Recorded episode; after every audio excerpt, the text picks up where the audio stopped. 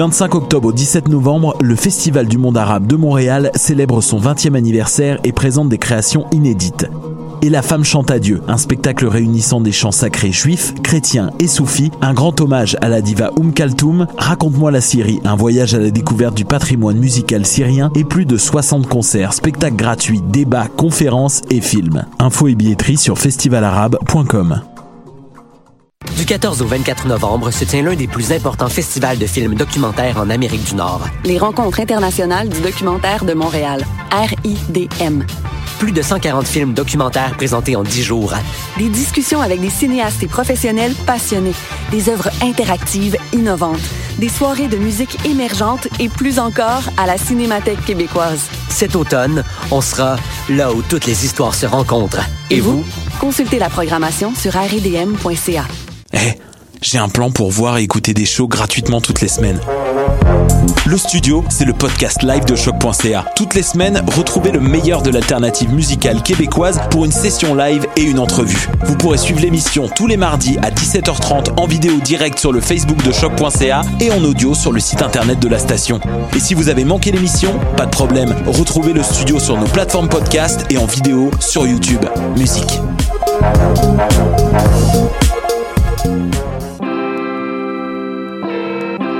Hip-Hop, c'est ta référence ukamienne en matière de hip-hop, RB, funk house et tout ce qu'il y a autour. Chaque semaine, découvre nouveautés, classiques, entrevues et événements avec moi-même DJ White Sox, ton animateur pour deux heures de bombes sonores. What a Robert Nelson À la claire ensemble sur les ondes de choc.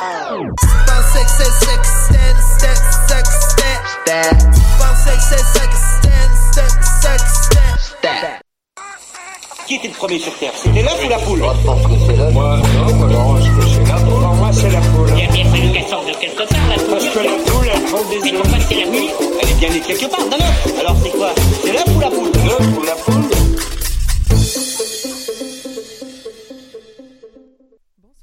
à tous, vous êtes à l'écoute de l'œuf ou la poule, l'émission de sciences de choc.ca, la radio web de l'Université du Québec à Montréal. Et on fait notre rentrée ce soir. Alors, rentrée tardive, il est vrai, mais après tout, on fait pas mal ce qu'on veut. Donc, cette session avec quelques changements dans l'équipe, Nadia a traversé la frontière sud comme professeure de mathématiques. Lou, quant à elle, a traversé l'océan Atlantique pour de nouvelles aventures. Mais par contre, vous retrouverez bien sûr notre collaboratrice en environnement toxicologie Élise Caron-Baudouin, Stéphanie Chanck en mathématiques, Myriam Latulipe en astronomie et David Montmini en philosophie féministe des sciences. Et se joignent à nous euh, cette session, cette année, même deux nouvelles recrues, euh, Cléo Mathieu pour une chronique en linguistique et Stéphanie Jolicoeur pour une chronique sur les prix Nobel. Le format de l'émission, quant à lui, reste inchangé et on retrouvera désormais, on se retrouvera désormais une fois par mois, les lundis toujours, même et même studio. Alors aujourd'hui, dans l'œuf ou la poule, l'équilibre au cirque. On reçoit Marion Cossin. Bonsoir Marion. Bonsoir. Tu vas bien? Oui, ça va bien, merci. Oui, alors tu es doctorante à Polytechnique Montréal. Tu vas voir, je vais osciller entre le tutoiement, le vouvoiement. Je fais tout le temps ça. Donc, euh, on a découvert tes travaux dans la revue DIR des cycles supérieurs de l'UDEM avec qui on collabore. Et tu étudies les acrobates de cirque lors de leur performance. On n'en dit pas plus, on en saura plus tantôt. Ce soir, Stéphanie nous parle du biais du survivant dans la chronique mathématique. Bonsoir Stéphanie. Est-ce que tu es contente de revenir parmi nous? Oui, très heureuse de vous revoir. Question biaisée, hein, s'il en est. Et après l'entrevue, on découvrira également un nouvel événement à la formule unique, la Nuit des chercheurs, qui se tiendra à Montréal le 15 novembre prochain. Et on reçoit pour en parler Marika Deschambault, coordinatrice à l'Espace pour la vie euh, à Montréal. On retrouvera également la chronique de David Montmini. Bonsoir David. Bonsoir Karine. Donc ce soir, tu nous parles de... Je, j'essaie de coller au thème et je parle de physique, des valeurs en physique. Ah, et tu es en train de me dire que le cirque, les acrobates, physique, ça a un lien. Eh ouais. Premier indice. Eh ouais. et sans plus tarder, on commence l'émission avec Élise. Bonsoir Élise. Bonsoir Karine. Donc ce soir, tu as décidé de rester sur la vague des élections et tu décortiques les bons coups et les mauvais coups des quatre dernières années de Justin Trudeau en matière d'environnement. Et c'est parti, bonne émission tout le monde, ici et à la maison.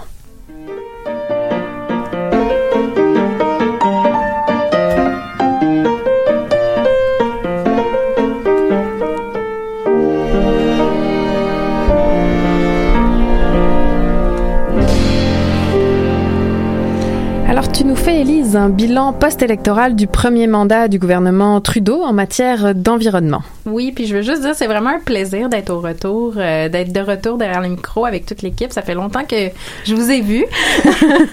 Alors, on commence par les bons coups, les mauvais coups, les Allez, bons? les, les bons coups, les bons coups quand parfait. même. Donc, c'est sûr qu'après dix ans avec les conservateurs qui flirtaient euh, dangereusement avec le climato-scepticisme, là, malgré l'écrasante majorité 99,4 pour être bien exact, des plus de 54 000 articles scientifiques portant sur les origines des changements climatiques, mais la barre était pas vraiment haute pour les libéraux. Néanmoins, on doit souligner leur bon coup des quatre premières années. Entre autres, l'imposition d'un plafond d'émissions des gaz à effet de serre pour les grands émetteurs industriels. Le fonctionnement, c'est assez simple. Les mauvais garçons doivent acheter des droits de pollution. Bon, première mesure, ok. Uh-huh. Donc, c'est une des mesures les plus importantes de leur programme, puis sans, euh, qui est la taxe carbone et qui a été vivement critiquée par les conservateurs, mais aussi certaines provinces comme la Saskatchewan, le Manitoba, l'Ontario et le Nouveau-Brunswick. Mais la taxe carbone, qu'est-ce que ça mange en hiver? En fait, c'est une mesure fiscale qui vise à taxer les combustibles fossiles, on pense au charbon, pétrole, gaz naturel, en fonction de leur teneur en carbone ou des émissions de carbone qui vont résulter de leur combustion. C'est un instrument incitatif de contrôle des émissions de dioxyde de carbone. Puis l'objectif ultime d'une telle taxe, c'est atténuer le changement climatique en augmentant le coût d'utiliser les combustibles fossiles. Puis la mise en œuvre de cette politique va se traduire par un passage de la demande d'énergie fossile vers une demande d'énergie plus propre. Puis la taxe perçue peut être utilisée pour plein de choses, euh, entre autres soutenir le développement des énergies renouvelables, subventionner des projets de protection de l'environnement ou développer des technologies, euh, des économies d'énergie et de la réduction des émissions. Mais alors, une des critiques des détracteurs de cette taxe carbone, c'est qu'elle fonctionne tout simplement pas, en Eh, vrai. Exact, c'est ça. ben, je suis désolée de péter la bulle des gens qui croient que ça fonctionne pas. Euh, parce que oui, il y a des données probantes, quoique récentes quand même, euh, et somme toute préliminaires, mais qui nous démontrent que la taxe carbone, ben, ça fonctionne. Bien que ce soit une méthode, somme toute, comme je le disais, vraiment récente, les données disponibles indiquent que les pays où une taxe carbone a été instaurée ont vu leurs émissions de CO2 diminuer significativement. C'est le cas de la Finlande, du Danemark, de la Suède, des Pays-Bas, mais aussi ici de la Colombie-Britannique qui a une telle taxe depuis 2008. On peut aussi souligner d'autres initiatives intéressantes des libéraux, soit le plan de lutte à la pollution par le plastique. Donc, techniquement, d'ici 2021, les plastiques à usage unique, genre les pailles, les ustensiles, etc., vont être bannis, puis les entreprises vont être tenues responsables de gérer leurs propres déchets en plastique. Mais on n'a pas euh, de détails sur la manière dont l'initiative sera mise en place, ni les alternatives qui vont être offertes aux euh, objets en plastique à usage unique. Et je ne peux pas ne pas les mesures, les mesures prises face au taux de mortalité important des baleines dans le golfe du Saint-Laurent, qui a mené à la fermeture de zones de pêche, à une diminution de la vitesse des bateaux et récemment le financement d'une mission d'observation pour recueillir des données sur les risques de collision entre les baleines et les bateaux. Oui, on l'a encore vu cet été avec Exact. euh, les baleines noires euh, dans le golfe du Saint-Laurent. Exactement.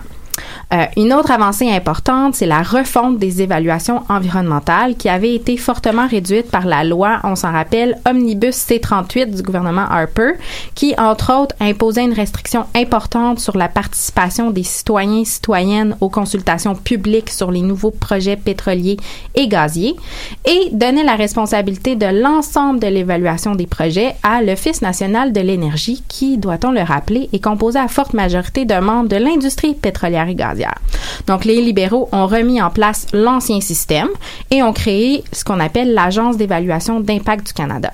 Et le mandat de l'Office national de l'énergie a retrouvé son rôle initial, soit de réglementer la construction et l'exploitation des oléoducs. C'est bien positif tout ça, Mhm. mais on s'entend que, si je peux me permettre, ça reste des libéraux. Oups. tu l'as dit. Donc, c'est sûr. Une des premières promesses fortes des libéraux de Justin Trudeau lors de leur élection en 2015, c'était d'assurer l'accès à l'eau potable dans les réserves autochtones. Selon les dernières estimations, bien qu'il y ait eu une amélioration depuis les années Harper, c'est-à-dire qu'il y a 87 avis à long terme sur la qualité de l'eau qui ont été levés, il y a encore à ce jour 56 communo- communautés pour qui l'eau du robinet n'est pas propre à la consommation. On le rappelle qu'on est au Canada quand même. Évidemment, la grosse claque dans la face de plusieurs a été l'achat de l'oléoduc Trans Mountain avec 4,5 milliards de dollars de fonds publics. Le gouvernement espère pouvoir le revendre euh, et utiliser les produits, euh, les profits pour la transition énergétique. Mais bon, selon moi, c'est vraiment l'ombre au tableau qui vient assombrir le bilan environnemental, somme toute satisfaisant si on enlève cette partie-là. et l'autre point quand même euh, important à souligner, mais encore une fois, après les conservateurs, c'est facile euh, d'être euh, meilleur, disons, mais on peut souligner le retour de la science en général dans la fonction publique et le droit de parler aux médias qu'on Mhm. avait perdu sous Harper. Exact. Donc ça, c'est sur cette bonne nouvelle-là que je veux terminer ma chronique. J'ai gardé ma bonne habitude de terminer avec des bonnes nouvelles. La liberté de parole des scientifiques du gouvernement, l'augmentation importante des fonds de recherche pendant le premier mandat sont pour moi euh, des très bons coups du gouvernement. On peut juste espérer que le financement de la recherche, surtout en ce qui a trait aux questions environnementales, soit encore une priorité pour les prochaines années. Merci beaucoup, Élise, pour ce bilan du premier mandat euh, Trudeau.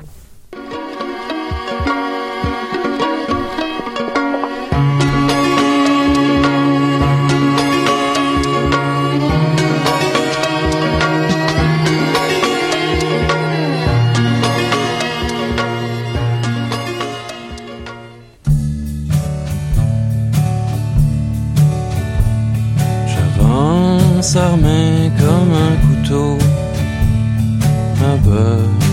dans sans conséquence. Je suis une arme blanche, pauvre. Et voilà pourquoi le cascadeur dort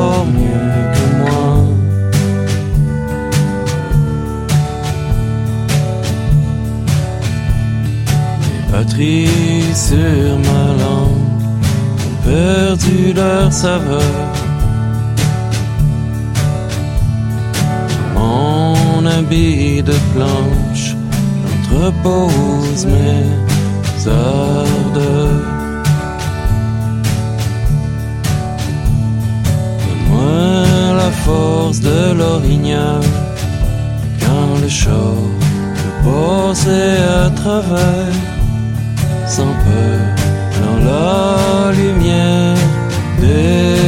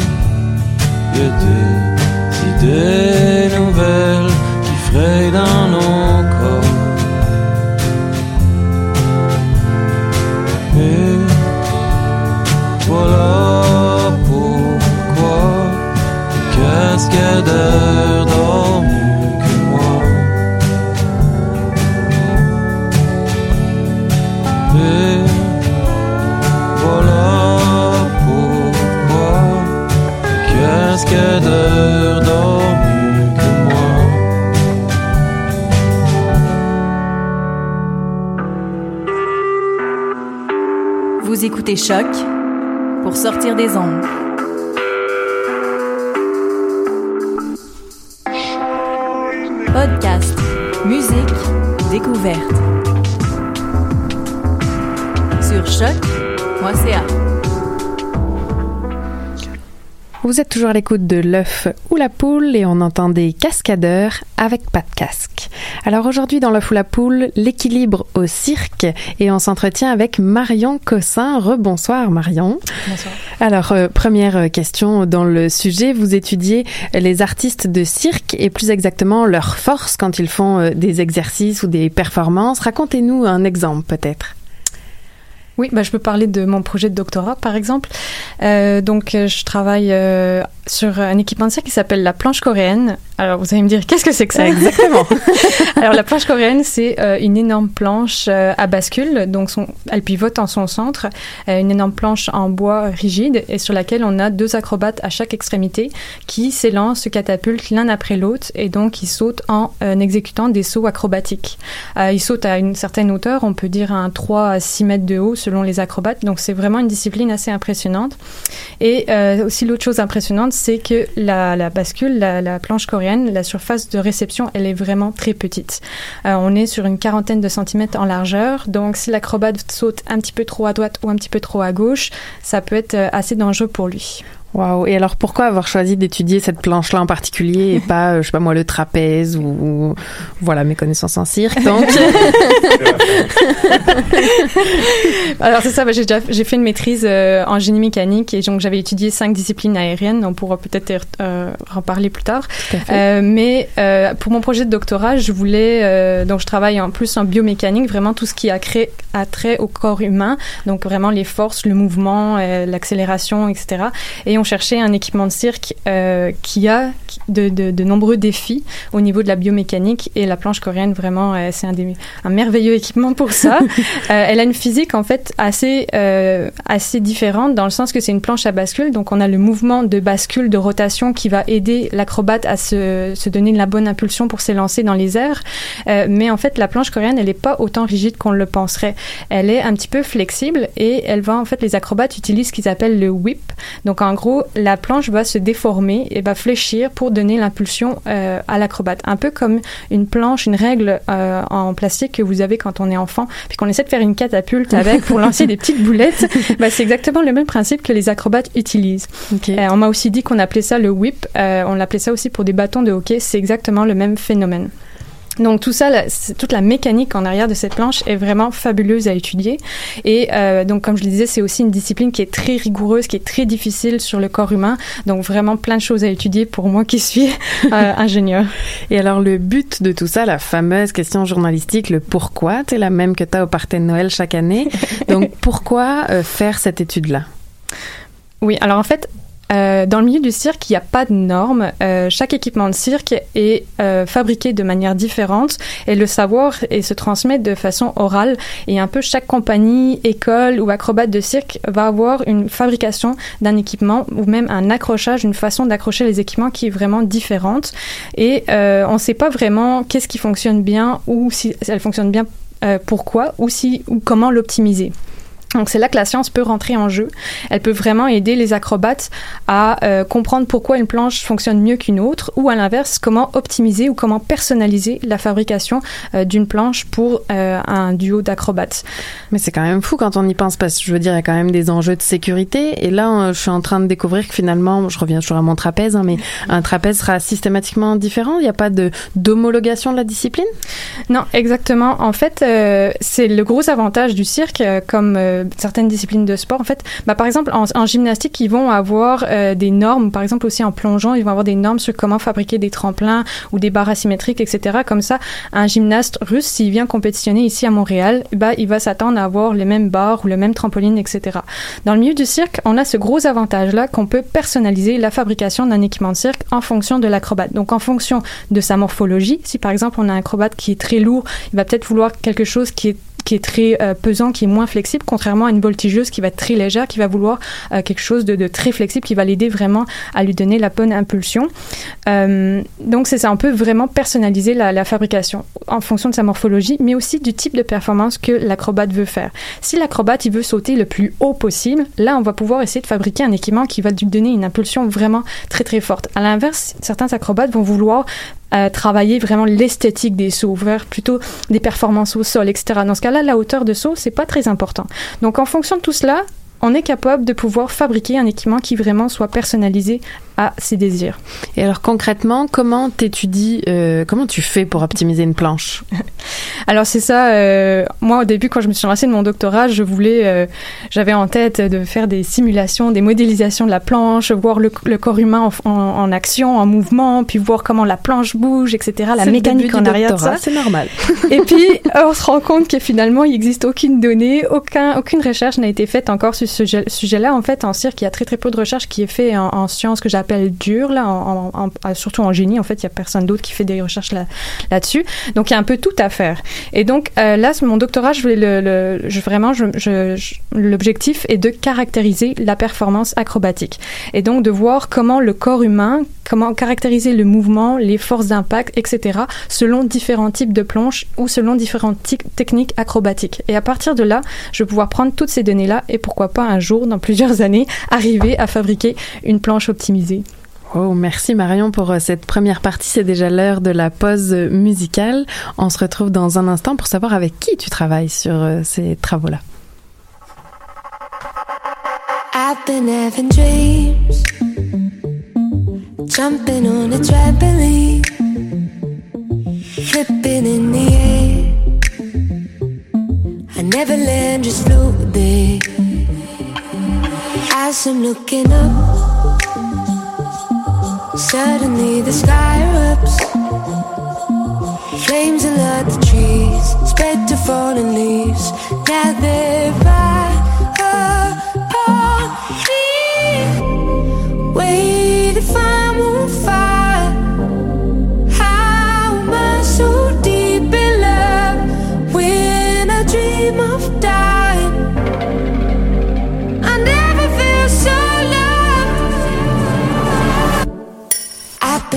dreams, splashing in the summer street, tripping, I fall in. I wanted it to happen. My body turns to ice, crushing weight of paradise. Solid block of gold, lying in the cold.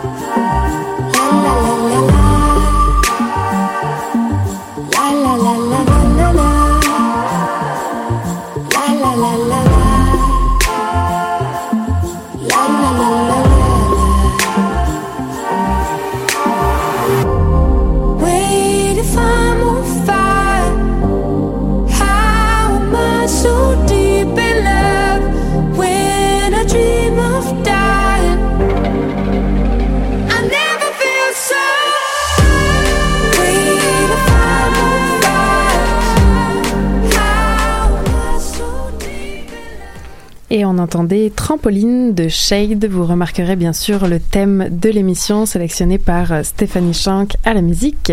Et on continue avec Marion Cossin au sujet des acrobates de cirque. Et donc là, la petite question euh, qui nous titille en studio, peut-être en premier, est-ce que toi-même tu fais du cirque pour t'être intéressé à ça. J'en ai fait un peu. En fait, quand j'ai commencé à travailler à l'École nationale de cirque, euh, ils m'ont fait tester plusieurs euh, disciplines de cirque. Ils m'ont fait sauter de plusieurs mètres dans un matelas. Ils voulaient me tester. En fait, ils m'ont dit on aimerait euh, que tu saches ce qu'un acrobate ressente lorsqu'il euh, fait sa discipline, lorsqu'il pratique sa discipline, parce que si tu es censé concevoir un équipement de cirque, c'est bien aussi de se mettre à la place de l'acrobate. Tout à fait. Et alors justement, tu travailles avec qui pour euh, ces projets-là? Alors en fait, moi je travaille pour un centre de recherche qui s'appelle euh, le CRITAC, c'est un centre de recherche spécialisé dans les arts du cirque et donc on travaille avec euh, bah, la plupart des compagnies de cirque, ce sont nos partenaires de recherche. Donc bien évidemment le Cirque du Soleil, les Sept doigts de la main, le Cirque Éloise, Machine de cirque et production au vol. Euh, puis pour mon projet de doctorat, euh, pareil, bah, à peu près tous les partenaires. En fait, ma recherche euh, est vraiment, elle est vraiment là pour aider la communauté du cirque en général. Donc euh, on s'associe avec la plupart des, des, des, euh, compagnies de cirque, mais on, vraiment après, après après ça, on va diffuser les résultats pour tout le monde. Quoi. Puis autant dire que eux, ce qui les intéresse, oui, c'est la performance, mais j'imagine qu'il y a aussi une question de sécurité quand même. Ah, totalement. C'est vraiment au cœur de mon travail, la sécurité. En tant qu'ingénieur, forcément, euh, il y a la partie forcément conception, optimisation des performances, mais la sécurité, on est beaucoup, je suis beaucoup appelée à travailler en sécurité, donc à, à faire des analyses de sécurité sur des équipements de cirque, ou euh, on me pose la question, c'est comment renforcer la sécurité à certains endroits ou sur certains équipements ou disciplines de cirque. Et donc, par exemple, là, pour la planche coréenne, on s'entend que oui, fabriquer une planche coréenne, il va falloir euh, penser à la performance acrobatique, mais la sécurité, vraiment, je peux pas y passer là-dessus. Vraiment, il faut que ça soit la planche soit sécuritaire. Et alors, c'est quoi tes règles Qu'est-ce que tu as appris, mettons, sur les forces des acrobates? Oui, alors les mesures que j'ai faites là en planche sont assez phénoménales.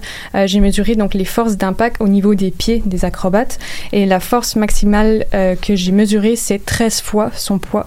Donc vous imaginez que si on est debout sur le sol, on prend cette référence-là de une fois son poids et donc c'est 13 fois son, son poids, donc 13 fois euh, cette, euh, cette valeur-là. C'est vraiment très très grand. Il y a d'autres mesures qui ont été faites euh, similaires en trampoline et eux ils ont mesuré 7,5 fois.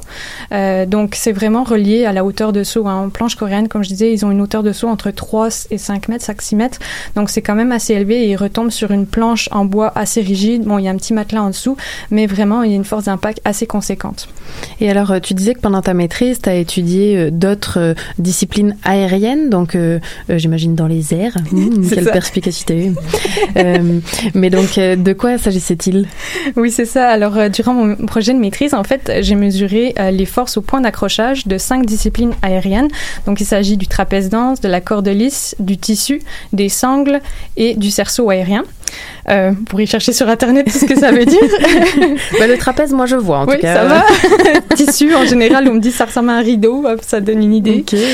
Euh, et donc en fait c'est ça les acrobates euh, ils accrochent leur équipement donc au plafond euh, d'une salle de, théâtre par exemple une arena ou un chapiteau. Et il faut savoir si ce point d'accrochage là est capable de soutenir si le bâtiment le plafond est capable de soutenir les charges générées par les acrobates. Parce que contrairement à l'idée reçue un acrobate va générer des forces très très très élevées lorsqu'il va faire des mouvements acrobatiques. Lorsqu'on va faire on appelle ça des mouvements dynamiques. Lorsque par exemple l'acrobate se laisse tomber il fait, il fait une chute dans son tissu dans sa corde il va générer des forces qui peuvent aller jusqu'à 8 fois son poids du corps. Pareil, c'est vraiment énorme. Euh, je me rappelle d'une chute que j'ai mesurée en corde. Donc la corde est quand même un équipement assez rigide et la personne euh, tombe au niveau, se rattrape au niveau de son genou. Donc il faut penser que cette force-là, de, de là en, corde, je pense que c'était 5 fois son poids. Elle, toute la force de 5 fois son poids était retenue au niveau de son genou. Donc il faut que le genou soit assez fort pour rattraper cette force-là subir cette force-là. Donc à partir de là, après on peut travailler avec les entraîneurs ou euh, en conditionnement physique pour s'assurer que l'acrobate, il ait le- le- la force nécessaire pour pouvoir subir cette force-là. Oui, c'est ça l'étape d'après finalement quand tu as évalué tout ça, c'est donc d'adapter le matériel, tu le disais, mais admettons, tantôt tu as pris l'exemple euh, d'un- d'une acrobate russe, mettons, qui viendrait ici. Concrètement, est-ce que les acrobates se déplacent avec leur matériel ou non? On recrée le matériel dans le pays où ils vont se produire? Comment ça se passe? Oui, en général, une fois que les, les acrobates vraiment vont se déplacer avec leur équipement, euh, Bah justement parce que c'est une fois que c'est personnalisé, qu'ils ont l'habitude de s'entraîner avec cet équipement-là, vraiment c'est vraiment bien de les garder avec cet équipement-là. Par contre, il existe d'autres équipements qui n'est pas capable de transporter parce qu'ils sont trop longs. Et, donc partir en tournée avec ces équipements-là, c'est trop difficile. Donc il vaut mieux refabriquer cet équipement-là dans chaque pays. Je parle par exemple de la barre russe qui est fait à partir des barres de saut à la perche. Hein, vous voyez le saut à la perche?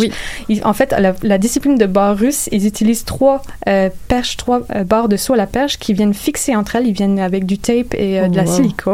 Et donc, ils fabriquent cet équipement-là. Et chaque nouveau pays il se rachète des barres de saut à la perche et ils se fabriquent cet équipement-là parce qu'il est trop long pour passer euh, dans un bateau ou un avion. C'est quand même assez fou.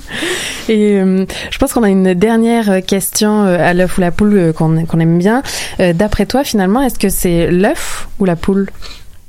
De quoi? C'est ça, t'as tout compris.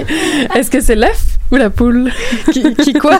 Ah, voilà, voilà, c'est suffisamment vaste. Qui saute dans euh, les airs comme les acrobates Je dirais plutôt la poule. Très bonne réponse, merci beaucoup. Euh, Marion, je le rappelle, tu es doctorante à Polytechnique Montréal et tu étudies donc les acrobates de cirque. Merci vraiment d'être venue répondre à nos questions à l'œuf ou la poule. Ça fait plaisir.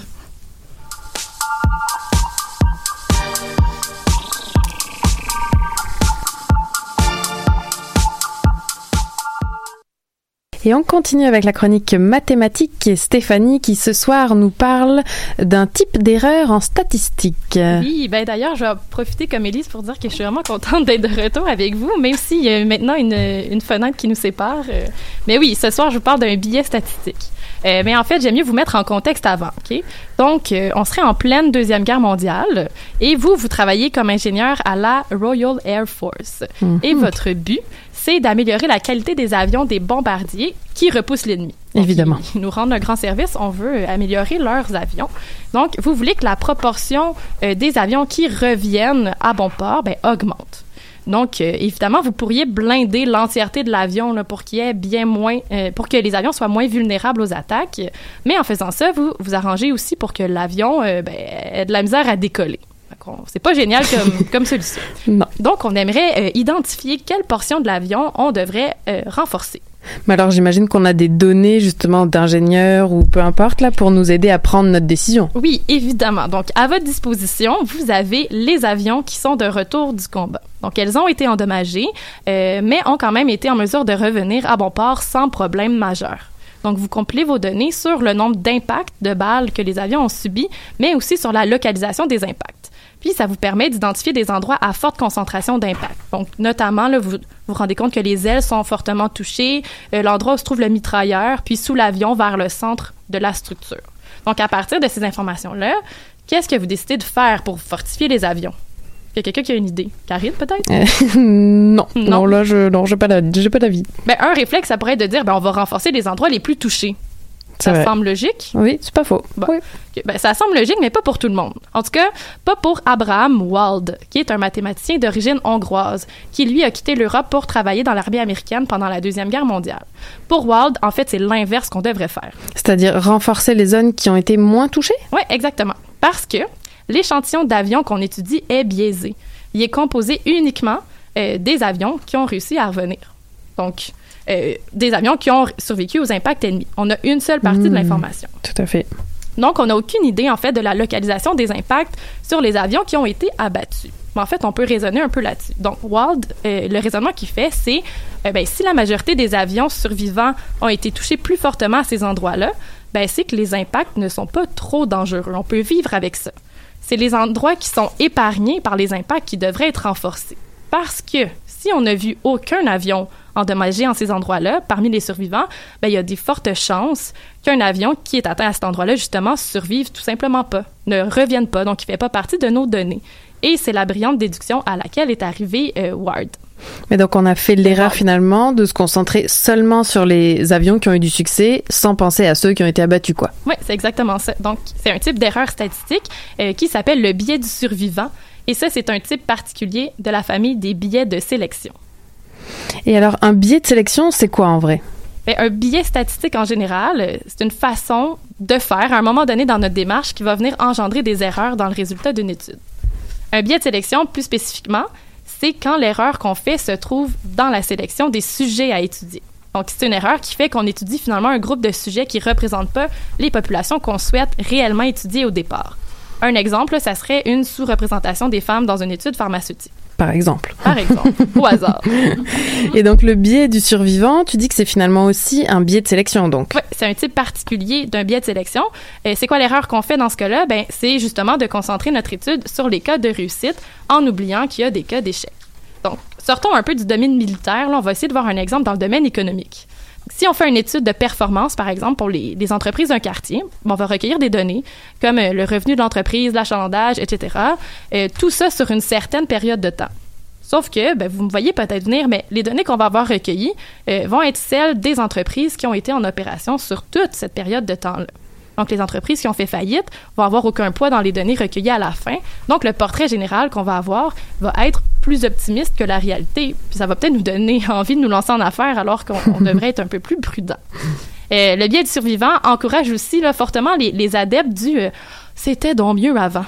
Donc, on voit un pont, par exemple, construit pendant euh, la période de la Rome antique qui tient encore, ou des aqueducs de la même époque qui sont toujours en fonction, puis on se dit, mon Dieu, qu'on est moins bon que les Romains pour construire nos infrastructures.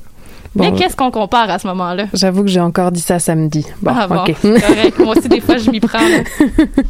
Euh, donc si euh, finalement on compare l'ensemble de nos infrastructures avec les quelques exceptions donc euh, de l'époque romaine qui sont rendues jusqu'à nous finalement on oublie toutes celles qui sont tombées Ouais, évidemment. retient- Donc, c'est évident qu'on va sortir de cette comparaison-là un peu diminuée. On tient pas compte, comme tu l'as dit, de toutes les constructions qui se sont pas rendues, qui se sont écroulées, parce qu'on les voit pas de nos jours.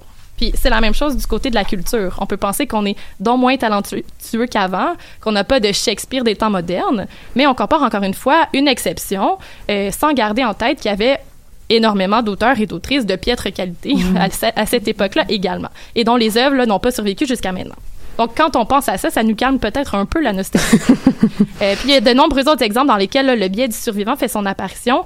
On fait cette erreur-là à chaque fois qu'on échoue à voir ce qui est manquant dans l'échantillon étudié. Donc, des fois, ça nous donne de la nostalgie mal placée, là, comme, comme des fois Karine ou moi. Euh, mais ça peut aussi avoir un impact sur la vie des gens, là, comme on a pu le voir dans l'exemple des bombardiers. Alors, ça vaut la peine d'être vigilant. Euh, puis, si jamais votre employeur là, vous envoie un questionnaire de satisfaction euh, à l'égard de votre emploi, ben, demandez-vous si les personnes renvoyées ou celles qui ont quitté l'emploi vont aussi avoir le droit à leur opinion. Puis sinon, euh, sonnez l'alarme, on va combattre le biais du survivant un, un peu à la fois. Merci beaucoup Stéphanie pour cette mise au point sur le biais du survivant et on continue en musique.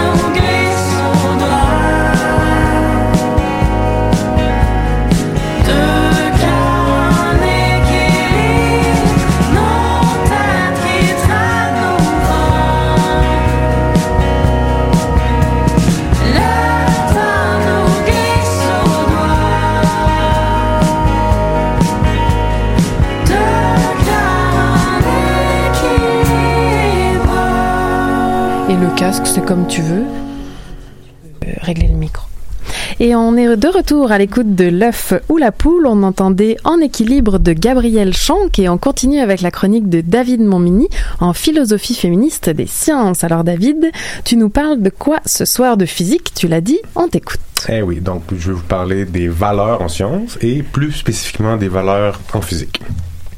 Donc, quand je suis dans la phase euh, inspiration pour une chronique, ce que je fais généralement, c'est que j'utilise le web, je fais du repérage. Donc, ce que, ce, ce, ce que j'ai fait euh, hier, j'ai questionné Google sur les valeurs en physique. Je suis rapidement tombé sur un article de Forbes portant sur le physicien Richard Feynman, que je connaissais très bien par ailleurs, et qui a une influence, qui a eu une influence considérable sur l'enseignement de la physique aux États-Unis au 20e siècle, et également sur l'histoire du monde en participant au projet Manhattan. Mais rapidement, j'ai réalisé que euh, Feynman parlait des valeurs de la science et non pas des valeurs en science. Alors en quoi c'est une nuance importante? C'est quoi les valeurs de la science?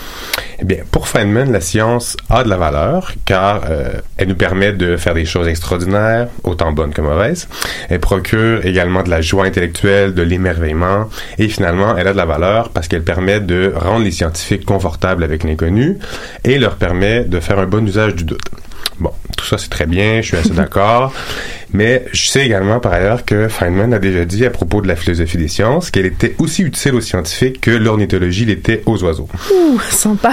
Bim, la philo, voilà. Ouais, bon, c'est une bonne blague quand même. Alors, je l'encaisse et je rétorque que si les oiseaux savaient lire, ben, ceux qui auraient des livres d'ornithologie auraient une bonne longueur d'avance sur les autres. Mais bon, si je veux euh, être sérieux, j'ai laissé tomber Google et je suis retourné dans mes livres de philo. Ok, et souvent c'est une sage décision. Et qu'est-ce que tu as trouvé? Donc là, ce que j'ai fait, c'est que j'ai consulté les travaux d'une philosophe féministe américaine des sciences, Elizabeth Potter, et non Elizabeth Ah oui, Lloyd cette fois-ci. exact. Donc, ce que soutient Potter, c'est que euh, l'important pour faire de la bonne science, c'est d'être transparent quant aux valeurs en jeu dans la pratique scientifique. Alors c'est-à-dire comment on est transparent finalement quant aux valeurs? Donc, le premier pas, selon elle, c'est de, euh, ça consiste à identifier ces valeurs-là. Donc, si on parle de financement, par exemple, il y a au moins deux endroits où les décisions sont teintées de valeurs, c'est-à-dire les secteurs ou les disciplines qu'on finance plus que les autres et les approches qu'on privilégie. Si on prend le cas du cancer, par exemple, est-ce qu'on favorise euh, la recherche sur le traitement du cancer ou on favorise la recherche sur la prévention du cancer? Alors que dans la première approche, on est surtout médicale et centrée sur l'individu. La seconde est davantage structurelle et centrée sur les déterminants sociaux ou environnementaux de la santé. Mais pourquoi on fait pas juste les deux dans le fond? Que c'est une question, je sais pas moi, de ressources ou? Exactement. C'est précisément une question de ressources. Donc, il semble légitime de se demander euh, pourquoi faut-il, en tant que société, financer, par exemple, des projets sur les équipements de cirque quand on pourrait investir, et là, je fais le démagogue, on pourrait investir dans les soins pour les enfants malades? Euh, Marion, un commentaire Donc j'imagine que certaines personnes ont déjà euh, des réponses, mais on t'écoute. Bon, ici l'idée c'est pas juste de faire des liens douteux avec le thème de l'émission, c'est surtout de souligner le fait que on utilise presque toujours des valeurs pour répondre à ce genre de questions. Moi, je vois au moins trois façons de répondre en invoquant des valeurs. Premièrement, on pourrait invoquer la sécurité et le bien-être des artistes. Deuxièmement, on pourrait soutenir que euh, les arts qu'ils soient circassiens ou non, ont une valeur culturelle et identitaire pour une société. Et troisièmement, on pourrait invoquer l'ouverture d'esprit ou une vision qui ne, se- qui ne se limite pas à l'utilité actuelle d'une recherche précise. Et c'est un peu ça souvent qu'on utilise pour justifier la recherche fondamentale, par exemple. Euh, C'est qu'on peut pas vraiment savoir quelles vont être les applications d'une recherche. Donc, euh, dans le fond, on se fie sur d'autres valeurs. Exact, exactement. Pardon. Euh, mais comment tu t'assures que euh, ces valeurs-là sont transparentes? Eh bien, il n'y a pas de, il a pas de moyen à 100%. Par contre, il y a au moins trois façons, selon Potter encore une fois, d'augmenter les chances d'identifier ces valeurs. C'est-à-dire, la première, c'est de ne pas faire comme s'il n'y avait pas de valeur, parce que c'est la meilleure façon d'être influencé par des valeurs qui pourraient être non désirables à la pratique de la science. La deuxième est de faire un peu d'histoire des sciences, ou simplement d'écouter ceux et celles qui en font, car quand on observe l'histoire des sciences, on voit très clairement que les valeurs et les conceptions dominantes d'une époque se répercutent dans la façon de faire de la science. Et en fait, il n'y a aucune raison de penser, de croire, il n'y a aucune raison de croire que notre époque est différente à cet égard que les époques qui nous ont pré- précédés. Une excellente façon de faire preuve de prudence, c'est d'utiliser euh, une troisième stratégie, qui est une stratégie classique euh, sur laquelle j'insiste souvent ici, c'est-à-dire d'augmenter la diversité des gens qui pratiquent la science. Ouais, typiquement dans le podcast 20%, sans vouloir le placer, euh, le podcast sur les femmes scientifiques, on pose toujours cette question-là. Mhm. Qu'est-ce que ça changerait la diversité en sciences Et les réponses sont quand même unanimes. Donc, toi, qu'est-ce que tu entends par diversité? Ben, ça, c'est, la question à 100 piastres, comme dirait ma mère. Qu'est-ce que t'entends? Qu'est-ce que ça veut dire, la diversité? Ben, tu vois, pour répondre à cette question, je me réfère à une autre philosophe des sciences américaines, Myriam Solomon. Selon elle, la diversité, c'est un excellent outil pour créer et analyser la connaissance.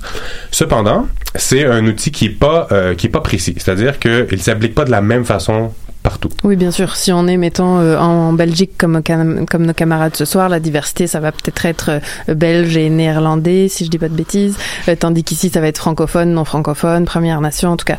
Qu'est-ce que toi, tu veux dire euh, avec ça? Ben, c'est un, un type, les exemples que tu as donnés, c'est un type de diversité. Ouais. L'idée ici, c'est de dire qu'exactement, il y a plusieurs types de diversité, il y a plusieurs manières d'utiliser cette diversité-là. Donc, il y a la diversité de sexe, de genre, de la diversité culturelle, la diversité disciplinaire, méthodologique, ethnique, diversité sociale, diversité d'opinion, de valeurs. Et l'idée, c'est que chaque problème scientifique demande une forme de diversité qui lui est propre. Comment ça? C'est-à-dire que dans certains cas, la diversité disciplinaire est la seule qui est réellement Ah oui, bénéfique. ouais. Alors que dans d'autres cas, la diversité de genre et la diversité ethnique sont réellement ce qui permet d'identifier les valeurs qui sont en jeu. Donc, ce que fait Myriam Solomon, elle propose deux constats. Premièrement, c'est pas parce qu'un groupe de recherche est euh, diversifié sur plus d'aspects qu'un autre qui va nécessairement être plus apte à identifier les valeurs. Et deuxièmement, et en contrepartie, comme on peut pas préjuger des bénéfices potentiels d'un type de diversité, mais toute forme de diversité peut s'avérer peut s'avérer utile, et ce même dans des disciplines qui semblent à première vue exemptes de valeurs comme la chimie, la physique, voire même les mathématiques ou l'ingénierie. Mais tu cherches des ennemis, c'est Eh ça ouais. Donc, conclusion, il faut de la diversité, quelle que soit notre discipline, et de la diversité en tout genre? Potentiellement. Et c'est à ceux qui proposent la diversité de montrer en quoi ça peut être pertinent. à fait. Et la, la, la- la posture euh, d'ouverture est celle à, privilégier. Merci beaucoup, David, pour euh, cette chronique en philosophie féministe des sciences.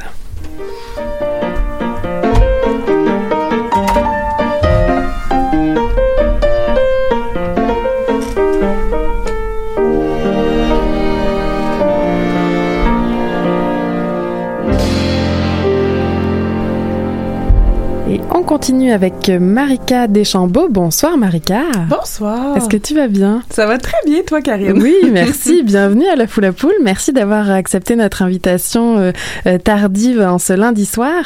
Donc, tu es coordinatrice de plusieurs projets, bien sûr, mais ce soir, tu viens en tant que chargée de projet de celui de la Nuit des chercheurs. Donc, j'ai déjà annoncé en introduction, c'est le vendredi 15 novembre prochain.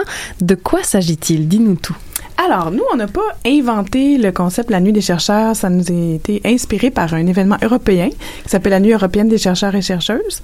Euh, ben, chercheurs là-bas. Ici, au Québec, Oui. on a choisi chercheuse. Tout à fait. à l'audio, on l'entend mieux aussi, le Exactement. féminin. Mais en Euh, Europe, puis au en Québec, effet, on est habitué de le dire. Donc, nous, on a choisi ça. Euh, puis l'idée, c'est de faire un événement festif où on invite le grand public à vraiment rencontrer les chercheurs, mais sans qu'il y ait de piédestal. Donc, vraiment euh, en mode party, carrément. Donc, on va pouvoir euh, boire un verre avec eux, jaser avec eux dans une ambiance décontractée, puis avec des activités euh, un peu plus euh, éclatées les unes que les autres pour découvrir ce qu'ils font au quotidien. Alors, justement, donne-nous le goût, la programmation. Oui. On s'attend à quoi, là, si on passe les portes? Qu'est-ce qui va se passer? Alors, il y a plusieurs options pour découvrir un peu la vie des chercheurs puis les rencontrer. La première, qui est une qui frappe l'imaginaire souvent, c'est celle du speed dating. Donc, l'idée, c'est évidemment pas d'avoir un rendez-vous doux, mais plutôt un rendez-vous de cerveau. Bah, après, les deux peuvent Ah, se transformer, oui, mais- en, en fait, nous, on est, on sera pas responsable des conséquences positives s'il y en a. Hein, on- n'est pas contre ça non plus.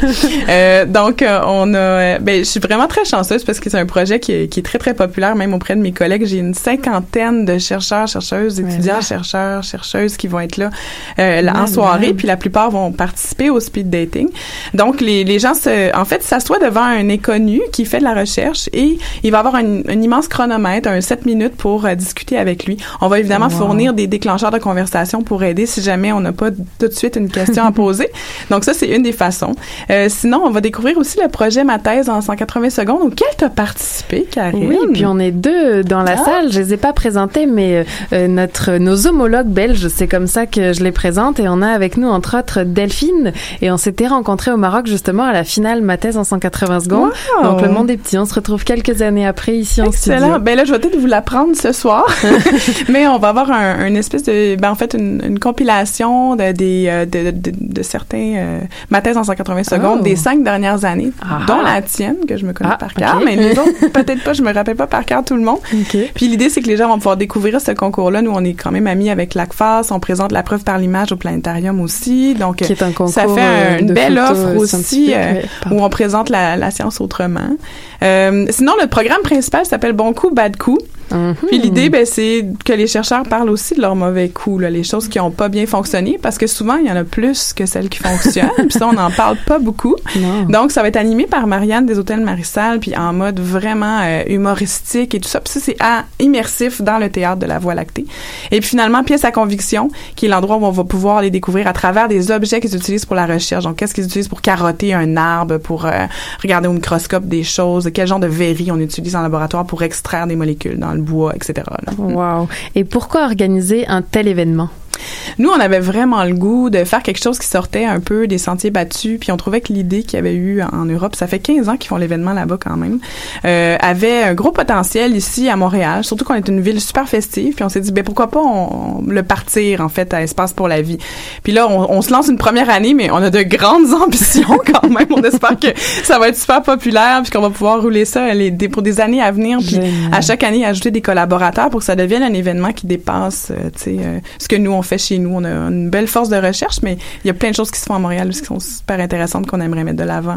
Et l'espace pour la vie, on peut le rappeler, c'est euh, à la fois le biodôme, l'insectarium, le planétarium et le jardin botanique. Exactement. Et cet euh, événement-là aura lieu au planétarium. Est-ce que tu peux nous rappeler un peu les heures, comment se rendre là-bas? Oui, mais le plus facile, c'est vraiment de venir en transport en commun. Le métro Vio est juste, juste à côté. Sinon, il y a un stationnement sur la rue Vio, donc on peut aussi venir en voiture. C'est de 7h à minuit. Les activités Wow. sont en continu et le programme principal est à 8h et 9h30 en deux parties. Donc, euh, ça sera place limitée pour cette partie-là, mais tout le reste va jouer en continu. J'annonce un DJ aussi. On va avoir Lydia Kipinski comme DJ. Ouais, ça vient juste de se confirmer. Puis, évidemment, un petit verre qu'on peut prendre sur place pour faire la fête. Wow, génial. Ben, merci beaucoup, euh, Marika, pour euh, être venue euh, ce lundi soir. Merci.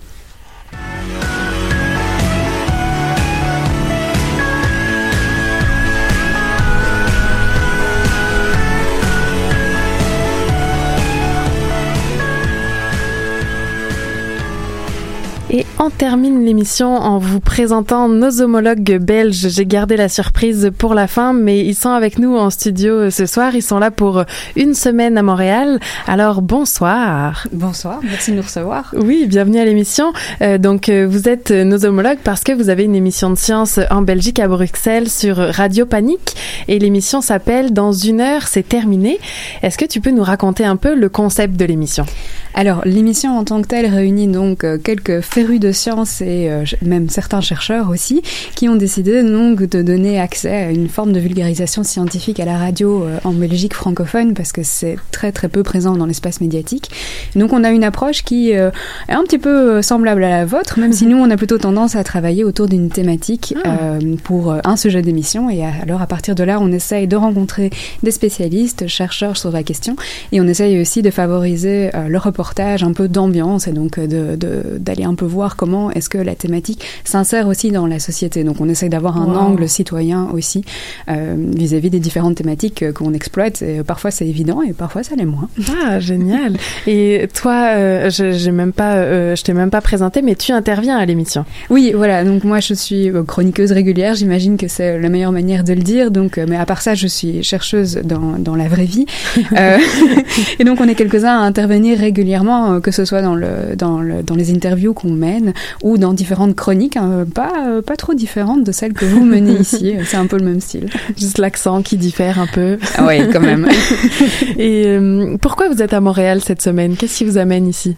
Alors en fait, en Belgique francophone, en tout cas, le, la place de la vulgarisation scientifique dans, dans les médias, elle est vraiment vraiment nulle.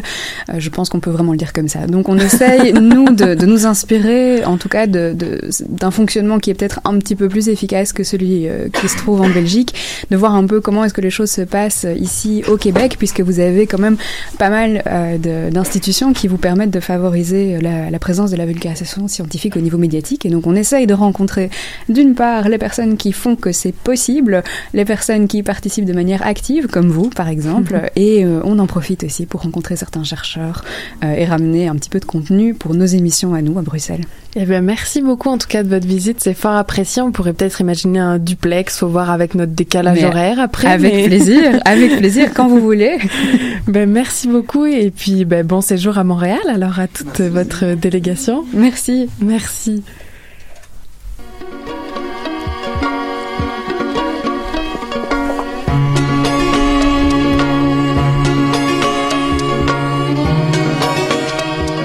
Et on termine cette première émission. C'était notre rentrée de l'œuf ou la poule. Aujourd'hui, on parlait de l'équilibre au cirque. Donc, je remercie bien sûr notre invitée Marion Cossin et toutes nos chroniqueuses et chroniqueurs autour de la table. Donc, j'ai nommé Élise Caron-Baudouin, Stéphanie Chang, David de Montmini et également Marika Deschambault qui est venue pour la chronique événement. Et donc, toute la délégation de Dans une heure s'est terminée sur Radio Panique qui est venue assister à l'émission ce soir pour euh, cette rentrée. C'était l'œuf ou la poule. Vous pouvez nous réécouter en balado-diffusion euh, cette semaine sur choc.ca. Vous nous retrouverez également sur la page Facebook et Twitter de l'émission. Je remercie à la technique Aurélie Laguebeloin pour sa première accompagnée de Stéphanie Schank, à la sélection musicale Stéphanie Schank et à l'illustration Anaïs Garançon. Merci beaucoup, c'était Karine Mona. Bonne soirée. Qui était le premier sur Terre? C'était l'œuf ou la poule? Moi, je pense que c'est l'œuf. Moi, non, moi, non, je pense que c'est c'est la poule. Il y a bien fallu qu'elle sorte de quelque part, la poule. Parce que la poule, elle prend des Mais œufs. pourquoi c'est la nuit Elle est bien née quelque part d'un œuf. Alors c'est quoi? C'est l'œuf ou la poule L'œuf ou la poule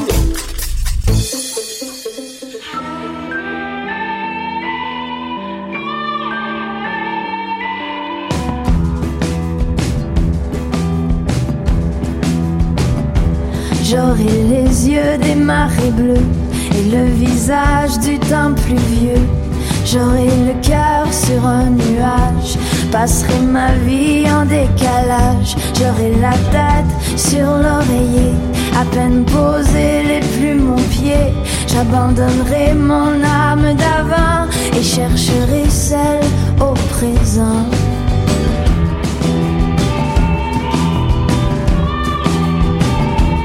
Il faudra regarder plus loin qu'un avenir prisonnier en vain.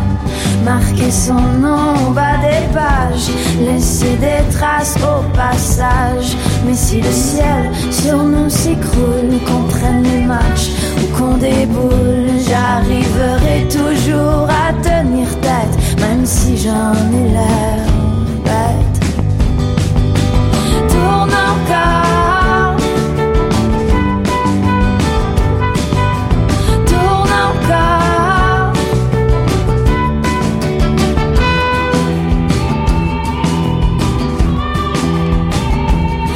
Sûr de mes pas, je prends le large, les idées un peu moins sages. Je marcherai sans peine sur les eaux, mettrai la nuit au tombeau. Que je sois seule, que je sois folle, que je ris bien ou que je grogne, il y aura toujours sur ma peau blanche mes détours et absences. Tourne encore.